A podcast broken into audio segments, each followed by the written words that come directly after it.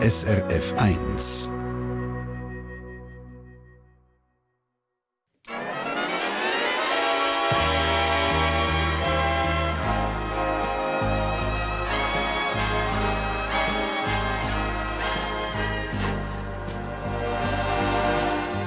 Persönlich.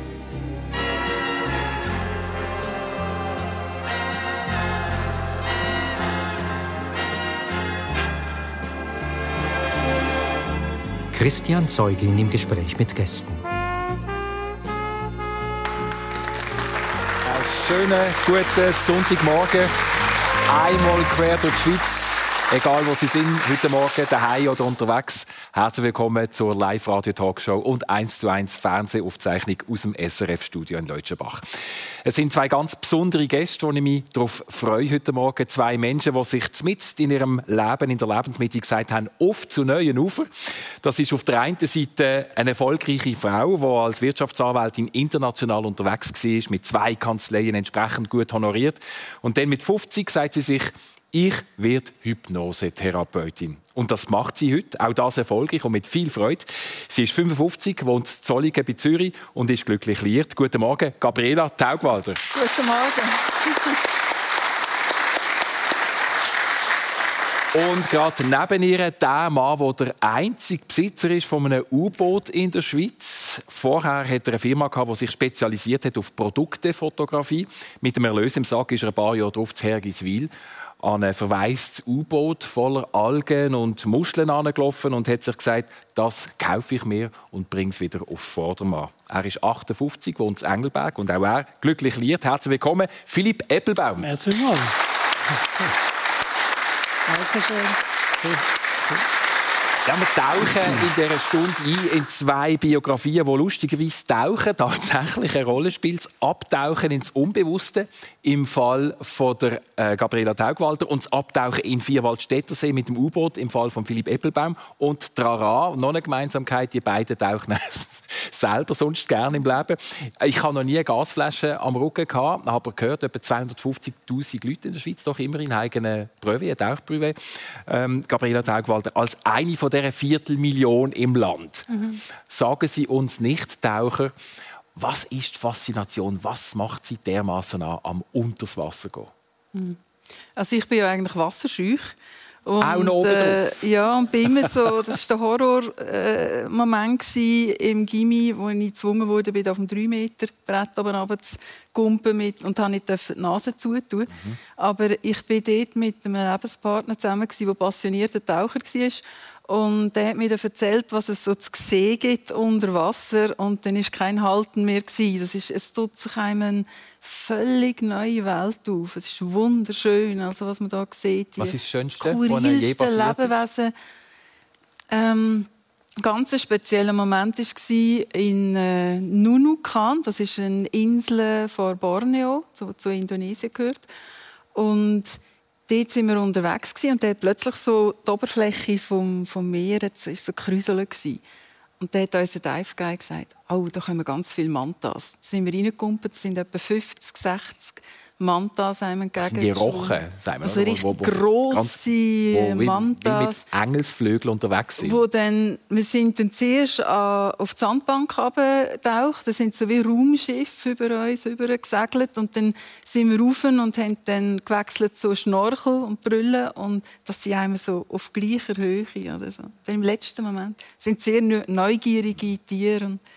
Aber das andere, was ebenso schön ist, ich weiß nicht, ob du das auch so empfindest, ist das Gefühl von Fliegen im Wasser.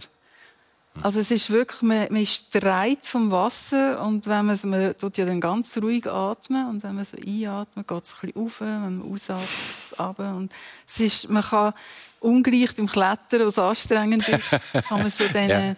Also bewegt, bewegt sich in drei Dimensionen in dem Sinn. Ja. ja. Ja. Ich wollte gerade fragen, was das mit Ihnen macht, aber Sie haben die Antwort bereits äh, gegeben. Äh, Im Fall von Philipp Eppelbaum hat das Tauchen schon eine andere Dimension. Technische Taucher offenbar, ein Kreislauftaucher, das sind die, wo gar keine Luft mehr rauskommt, weil alles in einem geschlossenen Atemkreislauf drin ist. Wie hat denn das angefangen in Ihrem Fall?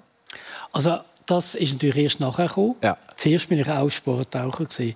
Und was mich dort fasziniert hat, ist eigentlich sehr ähnlich wie bei der Gabriela auch, äh, die Tiere wenn sie vor allem auch neugierig sind auf einem und um einem herumkreisen, dann hat man wirklich das Gefühl, wow. Und äh, es ist auch wichtig zu wissen, dass man sich eigentlich äh, nicht im gewohnten Element bewegt.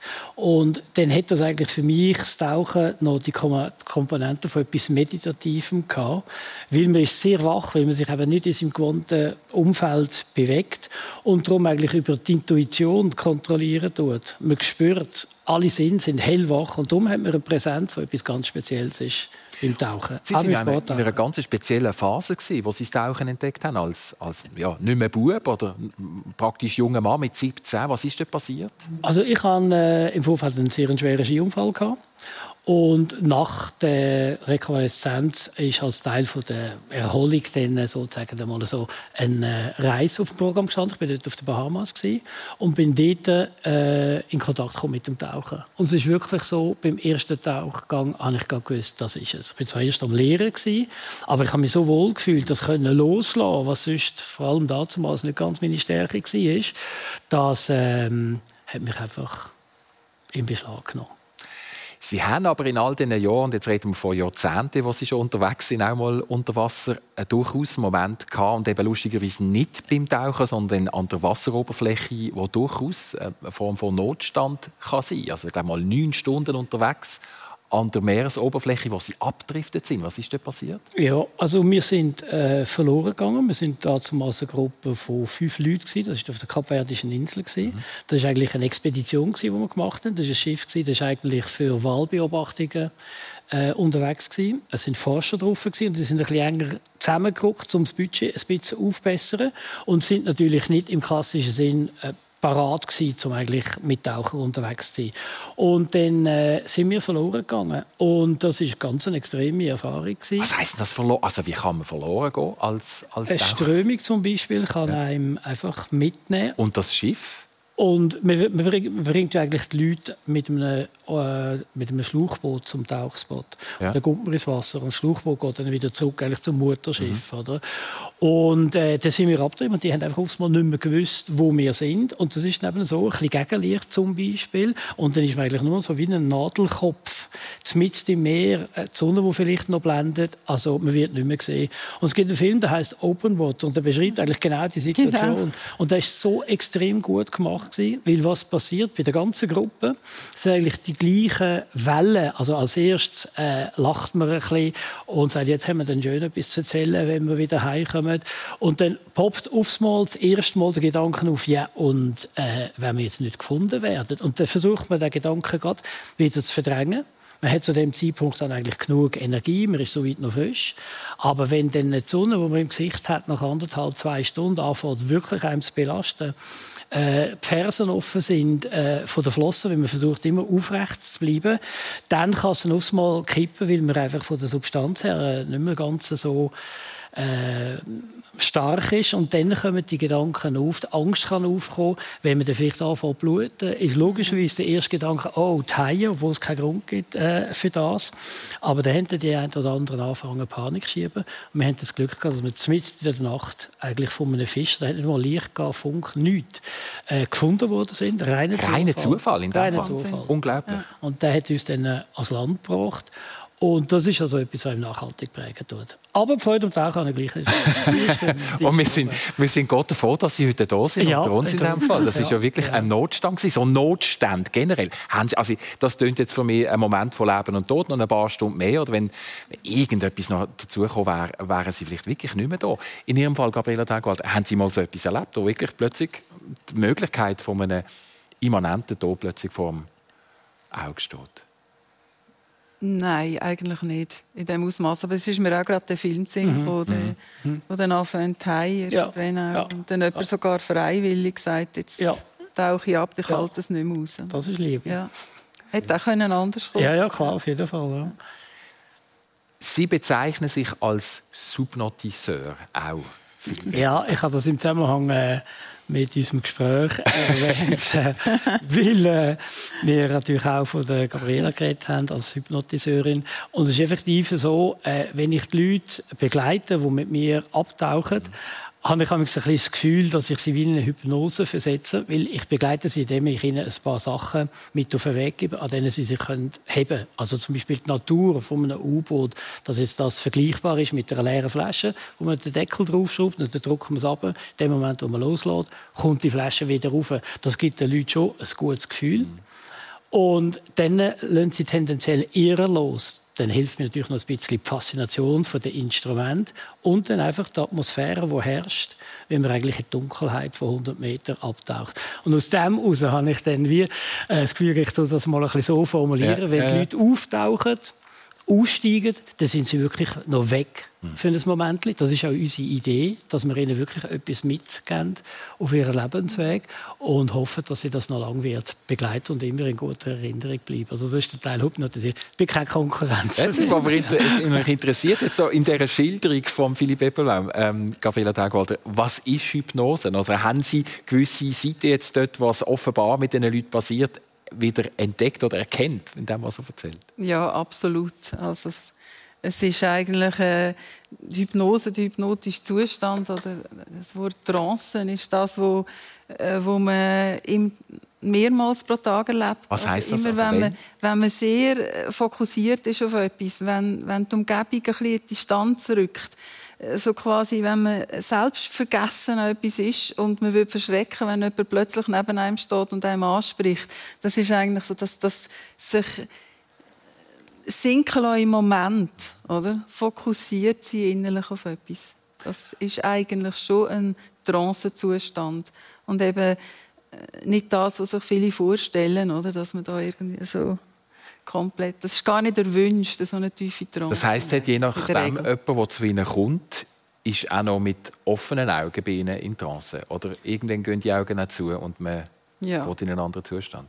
Bei den meisten äh, gehen sie dann zu, weil es vielen Leuten ringer fällt, mit zu Augen sich so auf eine innere Reise zu begeben und ähm, Bilder aufzusteigen, sich so zu versenken. Aber es ist kein äh, Muss. Also, es gibt auch hin und wieder Leute, die sich nicht wohlfühlen, äh, wenn sie die Augen zutun und sie können die Augen offen lassen.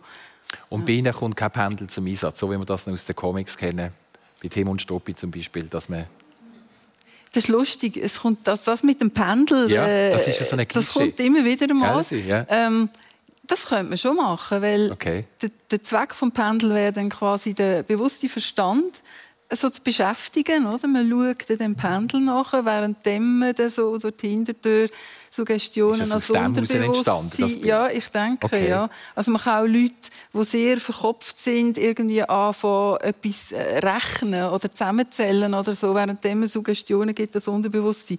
Aber es gibt viel angenehmere Möglichkeiten. Wie machen Sie es denn? Also es gibt, so, es gibt ganz viele Methoden, wie man Menschen in so einen Trancezustand mhm. hineinführt. Und etwas, wo, wo ich sehr gerne mache, ist so die Leisure Induction, also wo man ähm, zum Beispiel, wenn jemand, wenn jemand gerne in der Natur ist, wandert oder klettert oder schwimmt, dass man auf dem Weg, also jemand sagt, so, und jetzt spürst du so, jetzt gehst du in wenn du in den See gehst, am Morgen schwimmen, was du gerne machst, oder? Und jetzt spürst du, wie dein Wasser dreht. Und du schaust jetzt über die Oberfläche und du nimmst wahr, die Temperatur auf der Haut und und, und vielleicht, wenn du noch so ein bisschen den Arm bewegst, was passiert dann? Und so, also so und so kommt Es macht bereits etwas mit einem, wenn man zulässt. ich bin nicht der typische Morgenschwimmer im See oder im Rhein, aber es passiert etwas. Sehr lustig. Mit was für Fragen äh, kommen die Leute zu Ihnen, Ihre Klientinnen und Klienten? Oder was wollen ja. die? Es ist sehr, sehr breit. Also, äh, was mich schon überrascht hat, ist, wie viele Menschen mit den unterschiedlichsten Ängsten äh, zu kämpfen haben.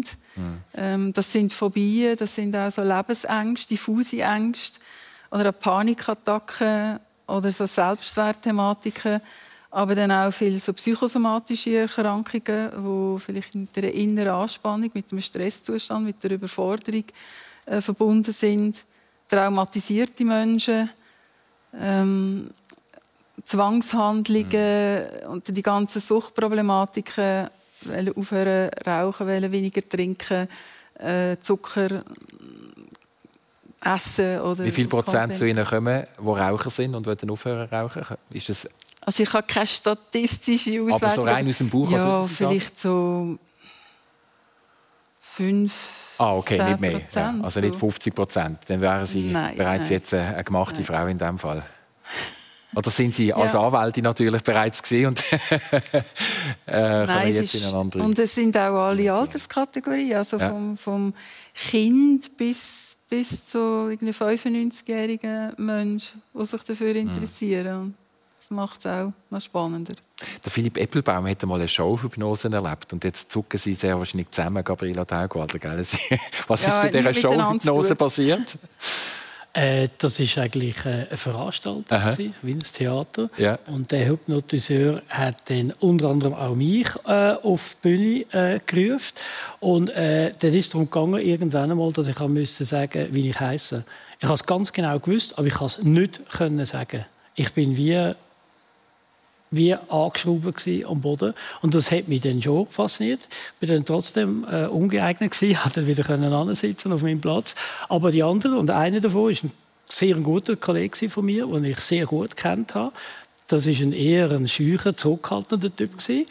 Der hat er zum Zeitungsverkäufer gemacht. Der ist dann tatsächlich mhm. das ganze Publikum durchgelaufen als Zeitungsverkäufer und hat irgendwie eine Tagesanzeige oder was weiß ich was.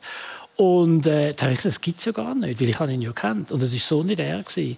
Und dort habe ich schon das Gefühl bekommen, die Hypnose, das ist etwas Starkes. Äh, aber muss es vielleicht auch äh, zulassen.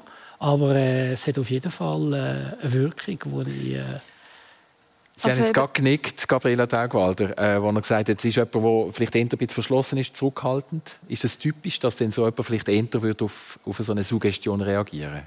Ja, also nicht auf Showhypnose. Mhm. Also es wundert mich nicht, dass jetzt bei dir, äh, dass du wieder zurückschickst. Mhm. Wenn ich dich anschaue und du meinen Blick haltest, mhm. oder, dann mhm. ist schon, man sucht schon mehr Menschen, die vielleicht dann ein bisschen mehr bereit sind mitzumachen, mitzuspielen, so ein bisschen mhm. eher die mhm. Was halten Sie von dem, ja. von diesen Showhypnosen ähm, selber?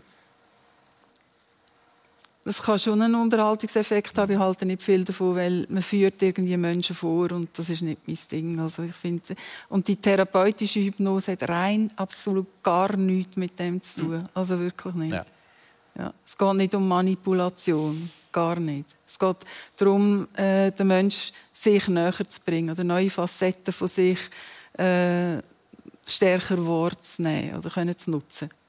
Das, um das geht es. Also hat vielleicht in dem Fall auch mit äh, Ehrlichkeit zu tun, zu sich selber.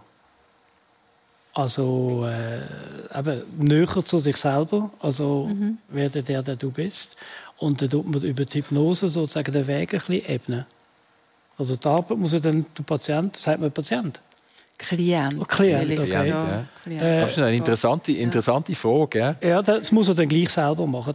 Ich weiß einfach nur, ich ja. war sehr ein starker Raucher. Mhm und habe mir alles Mögliche eingeredet und habe auch alles Mögliche versucht. Mhm. Und das, was dann einen starken Effekt hat, war das Buch von «Endlich Nichtraucher» von Alan Carr, vom wo mir eigentlich die Worte aufgezeigt hat vom Suchtverhalten. Und dann ist es wie so ein bisschen darum gegangen, mein Ego hat es eigentlich nicht mehr zulassen, dass ich rauche, weil jede mhm. Zeit eigentlich ein Versagen war. Also es war auch einfach eine mhm. Kopfgeschichte. Gewesen. Und auch die Reframes, man sagt dem Reframes, man tut wie einen, einen anderen Blick auf etwas äh, mhm. werfen oder etwas umdeuten. Oder? Auch zum Beispiel, wenn jemand isst oder äh, zum Kochkästchen pilgert, wenn er äh, frustriert mhm. ist oder wenn er sich verunsichert fühlt. Ähm, dass man dann plötzlich sagt, ja, ist das kommt dir vor wie ein Freund, der immer da ist. Ist es denn wirklich ein Freund? Oder?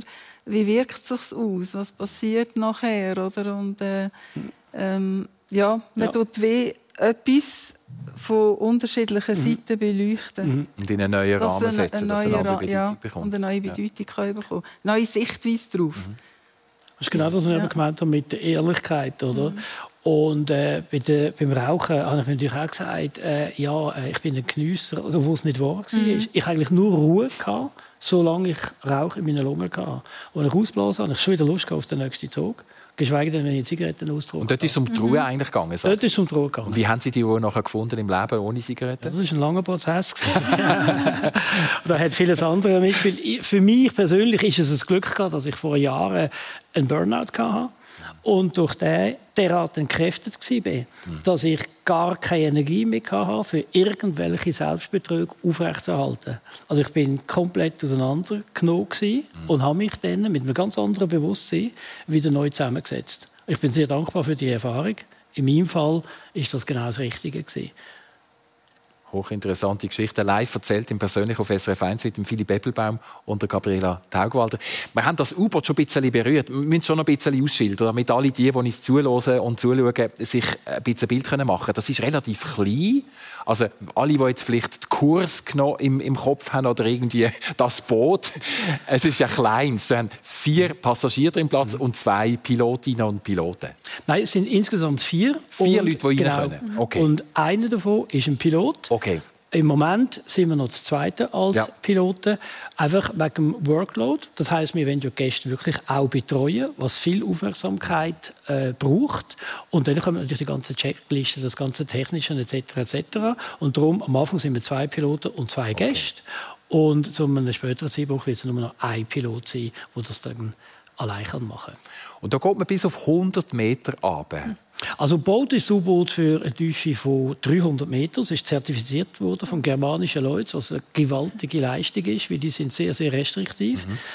Dafür, wenn man mal mit irgendeinem Gefährt über den germanischen Leute kommen ist, dann äh, wird jede Versicherung äh, das Gefährt auch versichern. Das ist so wie das, das grösste Gütesiegel, ja. was es quasi ja, geben definitiv. für, für die U-Boot. Richtig, ja. MFK. Ganz genau, genau. so ist okay, es. Gut.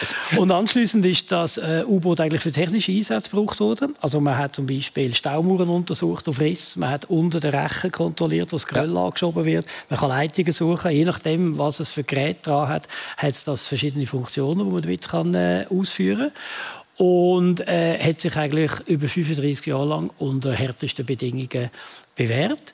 Und dann ist das dann altershalber vom, äh, Verbauer, äh, vom Erbauer irgendwann mal verkauft worden. Das ist durch mehrere Hände durchgegangen, aber es ist wirklich ein grosses Projekt, das man eigentlich auch nur mit einem Top-Team kann äh, stemmen, was ich eigentlich auch glücklicherweise habe.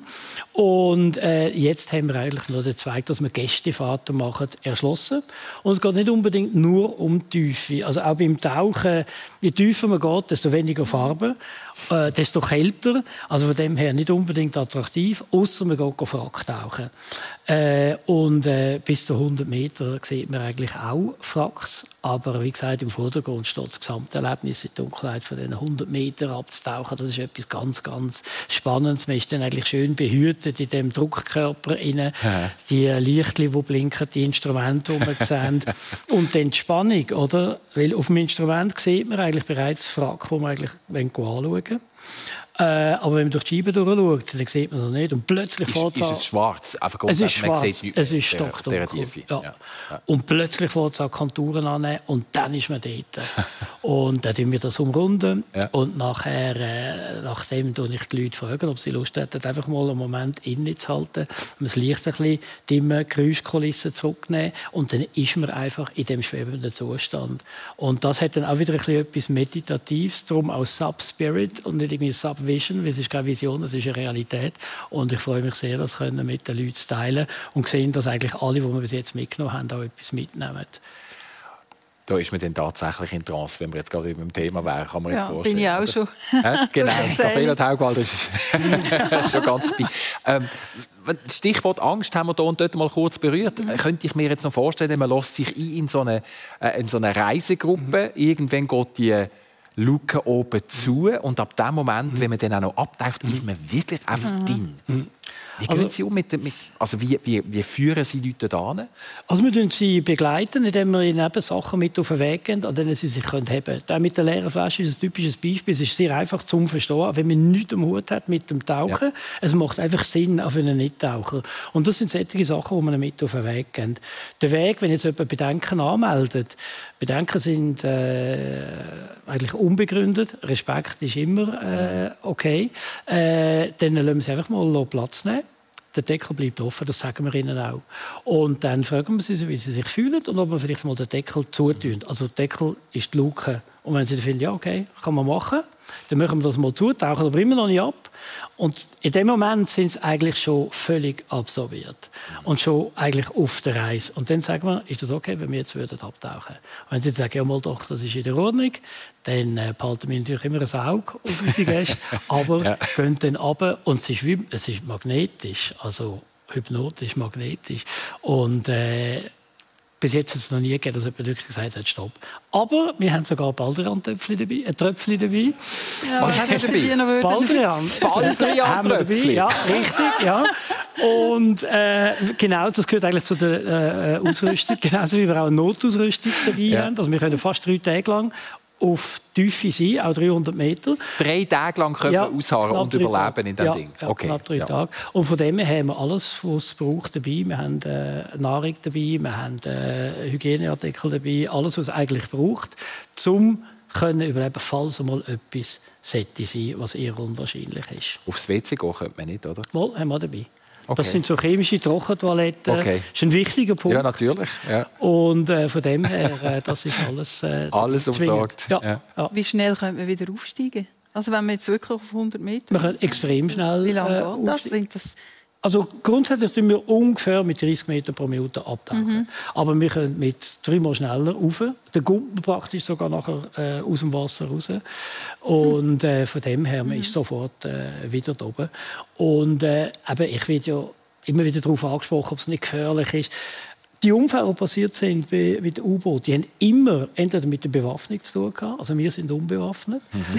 schön. Äh, ja, oder äh, mit dem Antrieb, also Verbrennungsmotoren, ja. damals im Zweiten Weltkrieg sind das Dieselmotoren mhm. mit Abgasen, oder dann Atombetriebe. Und wir haben vier Elektromotoren, also von dem her völlig unproblematisch. Wir wissen ganz genau, wo wir tauchen. Wir haben die entsprechenden Geräte, wo wir genau wissen, wo dass wir gehen. Und von dem her ist eigentlich da Bedenken eher unbegründet. Die einzige Waffe Baldrian Tröpfli. ja, genau. Alles für auf der Für alle Fälle. ja. Schön. Das persönlich auf SRF 1 mit dem Philipp Eppelbaum und der Gabriela Taugwalder und zwei Menschen, die sich mit im Leben eigentlich gesagt haben, ich fange noch mal etwas ganz Neues an. Ähm, wir haben vorher schon ein bisschen berührte Phasen, wo sie äh, in einen Burnout hineingelaufen sind, mhm. Philipp Eppelbaum. Und auf der anderen Seite Gabriela Taugwalder, die um die 50 herum sich sagt, ich werde Hypnosetherapeutin. Ähm, was, was ist dort passiert vorher? Also wie, wie viel Zeit ist verstrichen, bis sie gesagt haben, so, jetzt ist der Moment, wo mhm. ich den inneren Gedanken tatsächlich umsetze?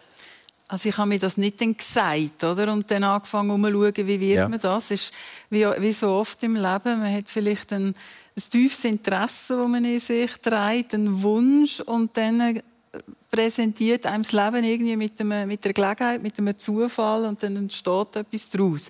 Also ich habe mich eigentlich schon als, als junge Frau immer äh, sehr interessiert für ähm, für einen Mensch als Wesen, für äh, einen Mensch, wie er mit anderen Menschen kommuniziert, wie er mit sich selber umgeht und redet, wie er mit anderen Lebewesen, auch insbesondere auch Tieren kommuniziert und auch so der Zusammenhang von Gedanken und Gefühlen auf Körperfunktionen. Da habe ich auch sehr viel gelesen zu diesen Themen.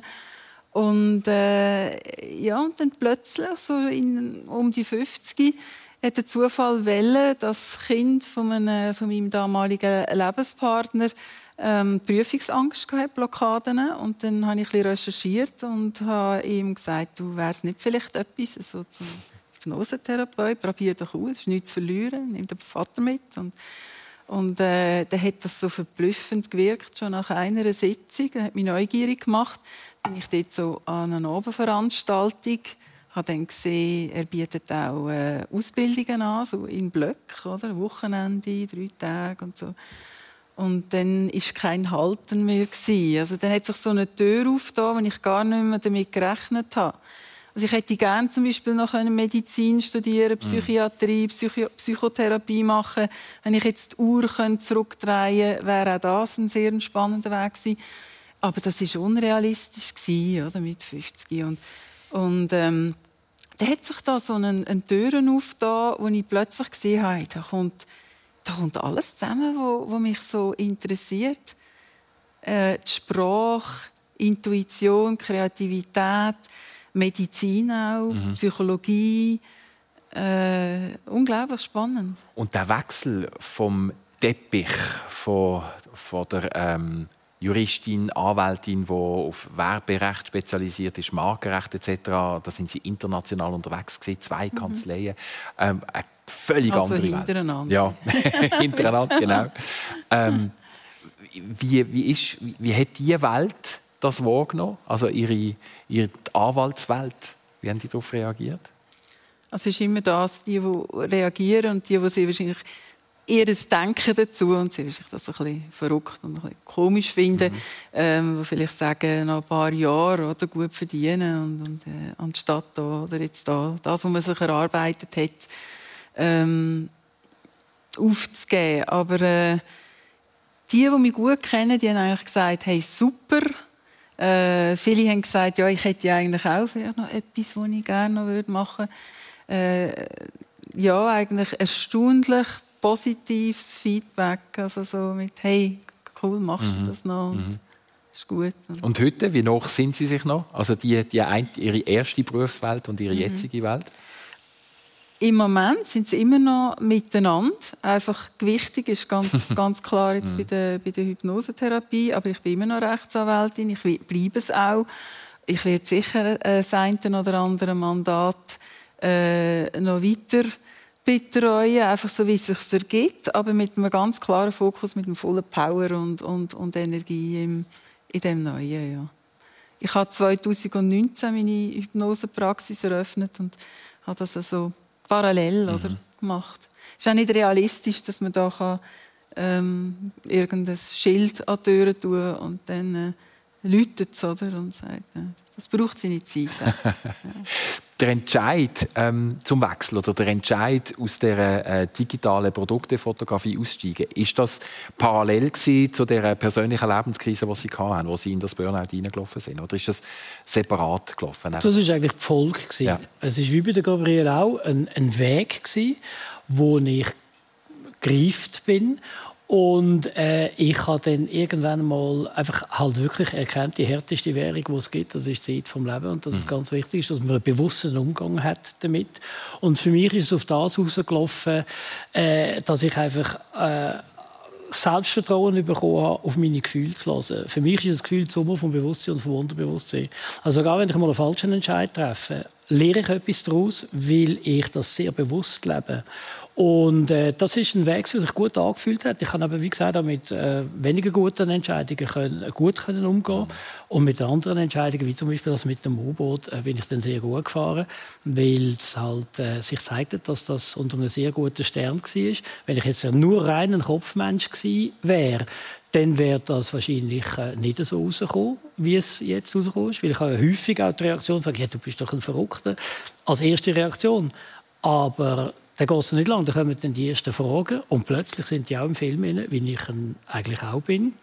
Und das verdanke ich sicher dem, dass ich eigentlich in die Richtung gegangen bin, mhm.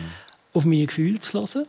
Das Denken kann ich nie voll ausschalten. Da müsste ich vielleicht mehr meditieren oder mal zu dir kommen, dass mir da ein eine Wegleitung ist. Aber der Weg tendenziell ist sicher der richtige und ich nie bereut habe bis jetzt. Ich glaube, der Spruch, dass man immer noch das bereut, was man nicht gemacht hat, der mhm. hat auf jeden Fall mhm. seine Berechtigung. Ja, ja das ist vielleicht auch ein bisschen die Durchschlusspanik, die bei mir auch noch mitgespielt hat. Sicher, Also ja. mit um die 50 ist es so, der, der, Horizont ist plötzlich so sichtbar. Oder? Vorher ist es einfach so offen. Mhm. Ja, alles ist noch ewig möglich. Mhm. Und, und dann äh, finde ich, ist es lohnenswert, mal innezuhalten, oder? Wirklich auch, auch zu halten, um zu sehen, was einem Halt gibt, was einem wie wichtig ist und, mhm. und was bedeutsam ist für einen und, und wie man die Zeit äh, noch gestalten und erleben ja. Ist eine ganze Vielseitigkeit. Ja. Ich finde es so etwas Schönes, so der Anselm Grün, der höre ich ja so gerne, Pater. Und der hat so etwas Schönes gesagt, ich weiß nicht, ob ich es wirklich wiedergeben kann, mhm. aber so sinngemäß, ähm, man soll jederzeit würdigen, wer man schon ist, im Bewusstsein, dass man noch nicht voll und ganz das geworden ist, was das Wesen eigentlich von einem ausmacht. Und dass man, dass sich das einmalige Bild, wo die Schöpfung sich von einem gemacht hat, noch nicht voll und ganz ähm, aufgeleuchtet ist. Also ich finde, man hat immer so, man hat ja ganz viele verschiedene Facetten und, und äh, es geht so ein bisschen darum, auch welche Facetten man noch zum Aufleuchten lässt. Das finde ich ein sehr schönes Bild. Schön, also konstantes Wachstum und eine konstante Entwicklung. Wir sind nie fertig mit dem, ja, wer wir könnten ja. sein. Ja, und wir verändern uns ja auch. Also von dem her, solange wir sind, oder, gehen wir den Weg. Und darum, es gibt ja viele Philosophen und Schriftsteller, die eigentlich genau das Gleiche einfach mit ihrem Wort beschreiben. Ich meine, Nietzsche, werde der, der du mhm. bist, tönt so einfach. Aber es geht genau um das. Und die Umsetzung ist enorm schwierig. Und je erfahrener das man ist, durchs Alter, äh, desto mehr erkennt man die Bedeutung von dem. Und desto mehr challenged es einem auch, weil man kann sich abstützen auf Erfahrungen mhm. und hat weniger Angst vor dem Neuen. Man gibt sich eher hin auf eine ganz andere Art und Weise. Ich finde das äh, ein sehr spannender ja. Weg. Währenddem das Sicherheitsdenken mit dem ganzen auch sozialen Bewusstsein, mhm. ob man jetzt eine Familie hat, Kind hat, wie auch immer, ist klar, da muss man seinen Verpflichtungen nachkommen. Aber für die persönliche Entwicklung, denke ich, gibt es nichts Besseres als loszulassen. Und das ist ja auch das, was du den Leuten versuchst, mhm. mit auf den Weg zu geben. Weißt du, ist der erste Schritt eigentlich, das Vertrauen überzukommen von den Leuten, damit sie dann in der Hypnose auch wirklich können loslassen können? Das ist vielleicht das, was mich am, am meisten verblüfft hat, äh, als ich angefangen habe, äh, als Hypnosetherapeutin zu arbeiten wie groß Vertrauen schon von Anfang an ist mhm. von den Leuten. Also, mhm. dass es ganz viele Menschen gibt, die wirklich sehr vertrauensvoll das Innerste nach außen kehren. Und irgendwo, ich habe, ich auch ähm, gelesen, dass es Studien gibt, dass eben bis zu 30 Prozent vom Erfolg von einer therapeutischen mhm. Tätigkeit eigentlich auch so den, einen Rapport oder, mhm. ähm, ausmacht. Und ich glaube, dass äh, irgendwo ist dort auch wichtig, dass es auf eine Art funkt oder, mhm. gegenüber. Und das dann passiert etwas, das von allein, oder? Das ja. Vertrauensvolle. Was Sie ja. sicher auch schon gelernt haben aufbauen die vergangenen Jahre als Anwältin, wo Sie ja eh schon mit ja, Menschen zu tun haben. Ja, haben ja, genau. Sie haben von Anfang an ja. bereits müssen ein Vertrauen aufbauen mit denen. Aber es berührt mich sehr. Also es ist, ich finde, jede Begegnung mit, äh, mit einem neuen Klienten, mit einem Menschen, ist so bereichernd und ist, ist nicht selbstverständlich. Also ich bin sehr dankbar dafür. Also ich finde das sehr schöne, schöne mhm. Geschichten mhm. und Erlebnisse. Und man lernt sich auch besser selber kennen mhm. in diesen Begegnungen. Als ich die Sendung geplant habe äh, und die beiden eingeladen habe, hat sich immer mehr gezeigt, wie viele Gemeinsamkeiten dass es gibt. Und das ist jetzt offenbar und sichtbar und greifbar zwischen ja. ihnen beiden. Taugwalder und Äppelbaum, schon nur die beiden Familiennamen äh, sind auch voller Geschichten. Äh, hinter dem Namen Taugwalder zum Beispiel steckt eine uralte Zermatter Bergführerdynastie, wo vielleicht die eine oder andere, die es zulässt, äh, durchaus einen Bezug hat dazu. Der Urgroßvater, Erstbesteiger von Matterhorn war. Äh, nein, nein, nein, da, nein. Das nicht. Das ist das der ist... Ur, Ur, Urgroßvater.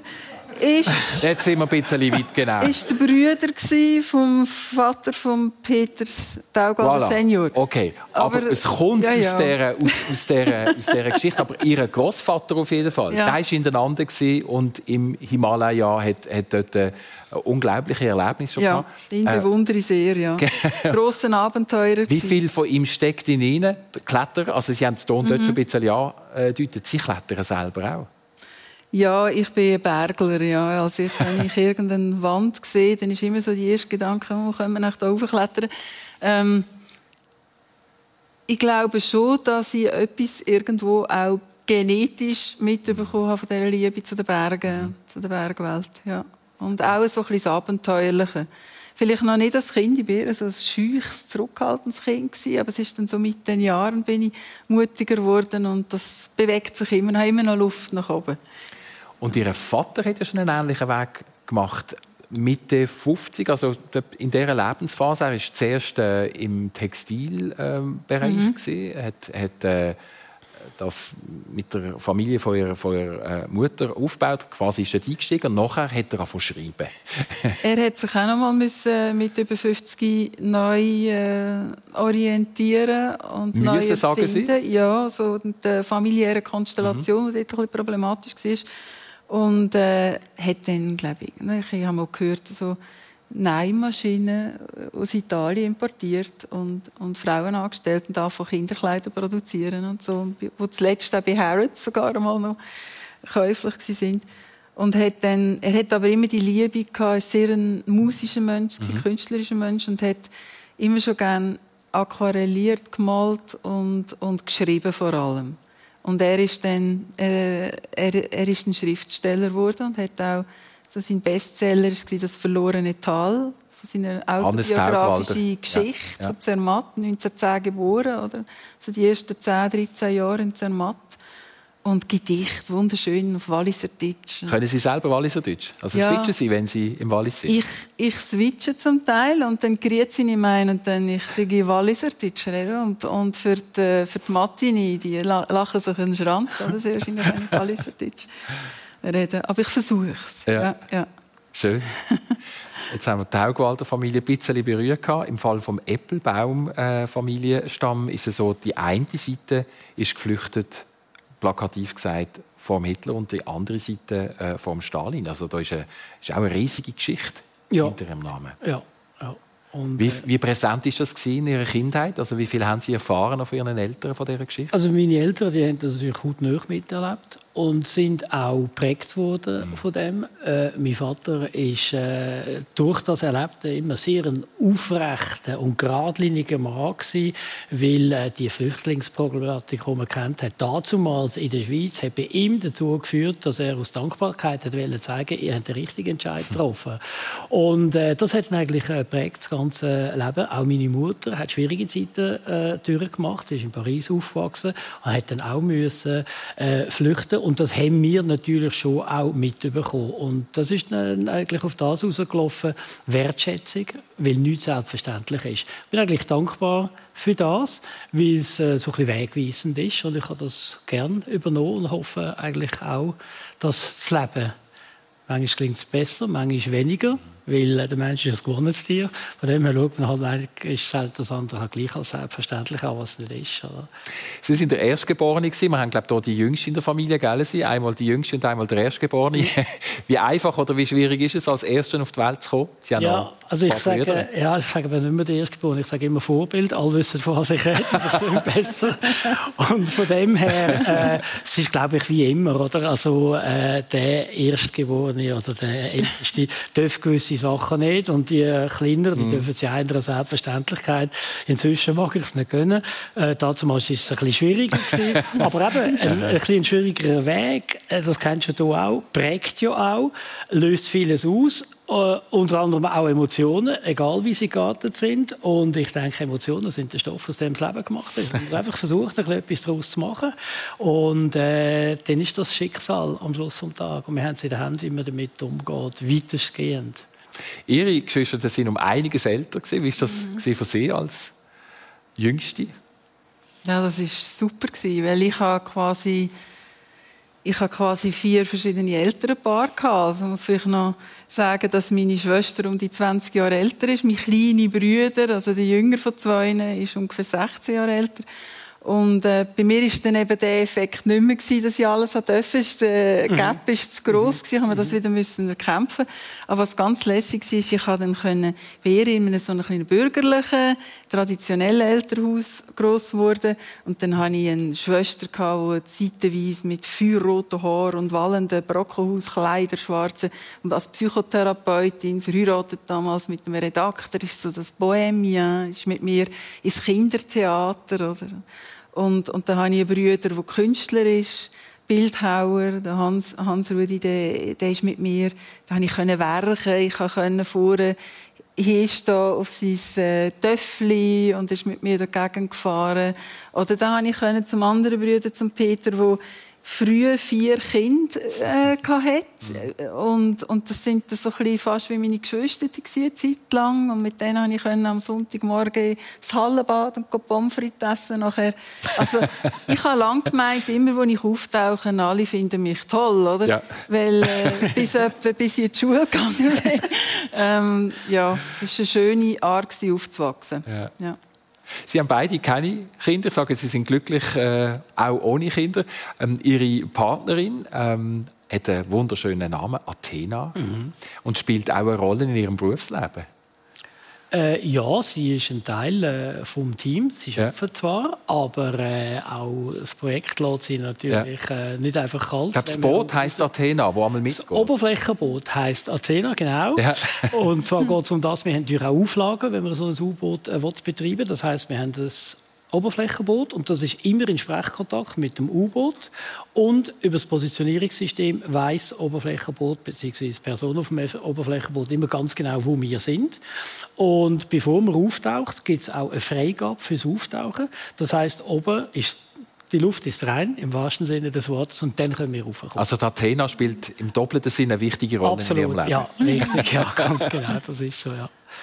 Stichwort Partnerschaft und Liebe. Sie haben mir im Vorgespräch erzählt, Sie waren mal verheiratet gewesen äh, und haben das, glaube ich, relativ schnell äh, auf Knall und Fall gemacht in Las Vegas.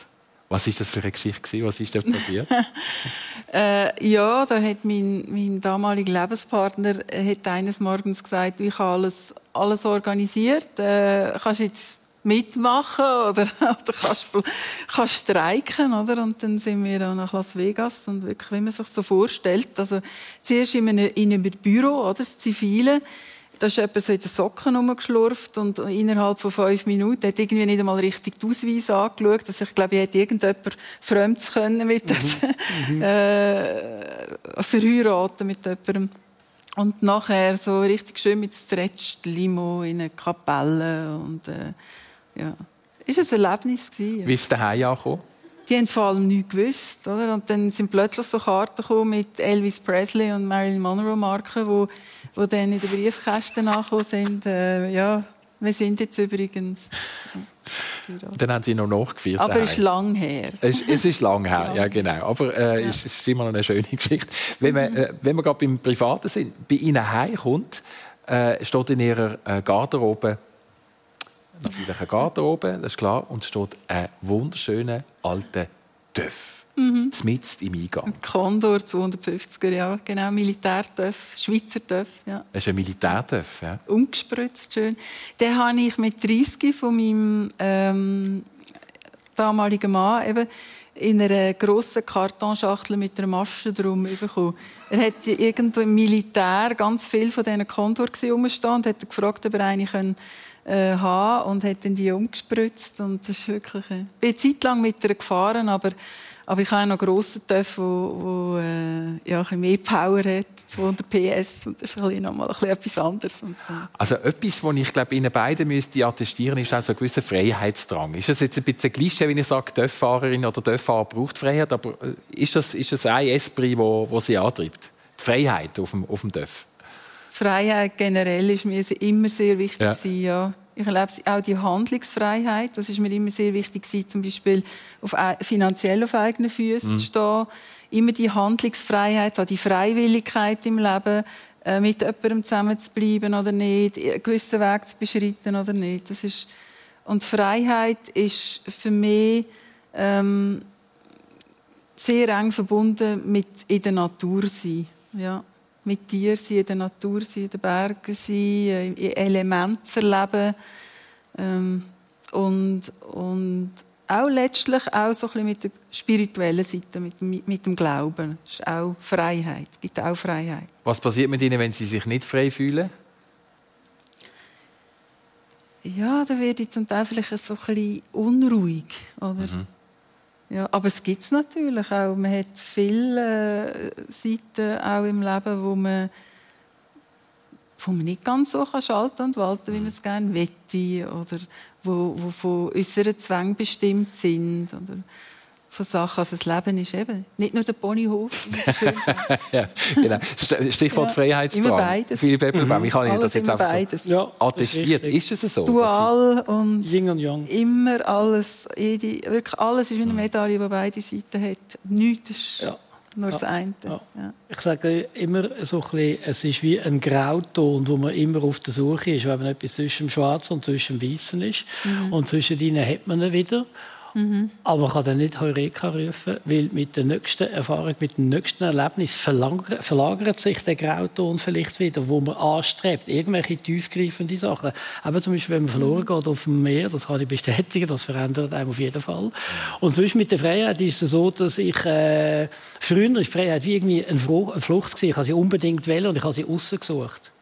Und mit der Zeit habe ich angefangen zu erkennen, für mich, das ist immer etwas sehr Persönliches, dass die Freiheit in mir innen ist und habe mich dann sukzessive auf den äh, Weg gemacht. Bin nach wie vor offen für alles. Ich bike auch. Ich habe ein bisschen kleinere Garderobe, darum ist der Töpf in der Garage. Aber äh, ich tue auch biken, finde das lässig. Das Klettern fasziniert mich. Aber das Schöne am Ganzen ist, ich gehe alles ganz anders an als früher. Ich bin nicht mehr getrieben. Gerade beim Klettern jetzt. Mhm. Ein sicherer Tritt ist mir wichtiger als möglichst schnell ja. aufzukommen, möglichst hoch ja. aufzukommen, den Moment zu leben und zu geniessen, ganz sicher und bewusst einen Griff zu machen, mhm. mit den Beinen genauso zu arbeiten, jetzt verlieren wir uns, äh, wie mit, äh, mit den Händen, sich nicht einfach aufziehen, sondern ja. wirklich aufklettern. In kleinen Schritten, wie genau, man sagt. Genau, ja. das ist für mich Freiheit inzwischen. Mhm. In kleinen Schritten sind wir in Richtung Ende der Sendung schon gekommen. Ich wünsche Ihnen beiden, dass Sie die Freiheit so viel wie möglich und das Yin und Yang, die beiden Seiten so weit wie möglich können leben. Ich wünsche Ihnen viel Erfolg. Ich bedanke mich ganz herzlich für die Offenheit und für die 50 Minuten, die wir miteinander haben dürfen verbringen. Das ist es. Persönlich, merci vielmals, vielen Dank fürs Interesse und Ihnen allen eine ganz gute Woche.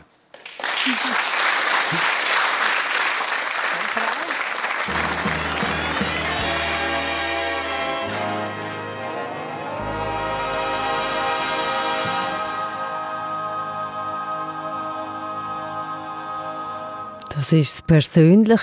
Gäste von Christian Zeugin, Gabriela Taugwalder, Hypnose-Therapeutin und Philipp Eppelbaum, U-Boot-Pilot. Die Sendung war im Fernsehstudio in Zürich, ist aufgezeichnet worden als Fernsehsendung und sehen Sie heute Nachmittag am 4 Uhr im Fernsehen auf SRF 1. Technik Thomas Jecker und Martin Zech. Und nächsten Sonntag, 28. November, gibt es persönlich mit der Sonja Hassler und ihren Gästen, der Marlene Reusser, Ärztin und Silbermedaillengewinnerin an den Olympischen Spielen im Velozeitfahren in Tokio und der Jörg Pilzer, Chefarzt am Spital Delsberg. Sein Herz schlägt auch für Afrika. Er hat in Äthiopien eine Unfallklinik gegründet. Persönlich, nächsten Sonntag ist dann im Radiostudio in Basel. Und wenn Sie möchten dabei sein, können Sie sich auf srf1.ch anmelden. Dort finden Sie ein Formular dazu. Eine Sendung von SRF1. Mehr Informationen und Podcasts auf srf1.ch.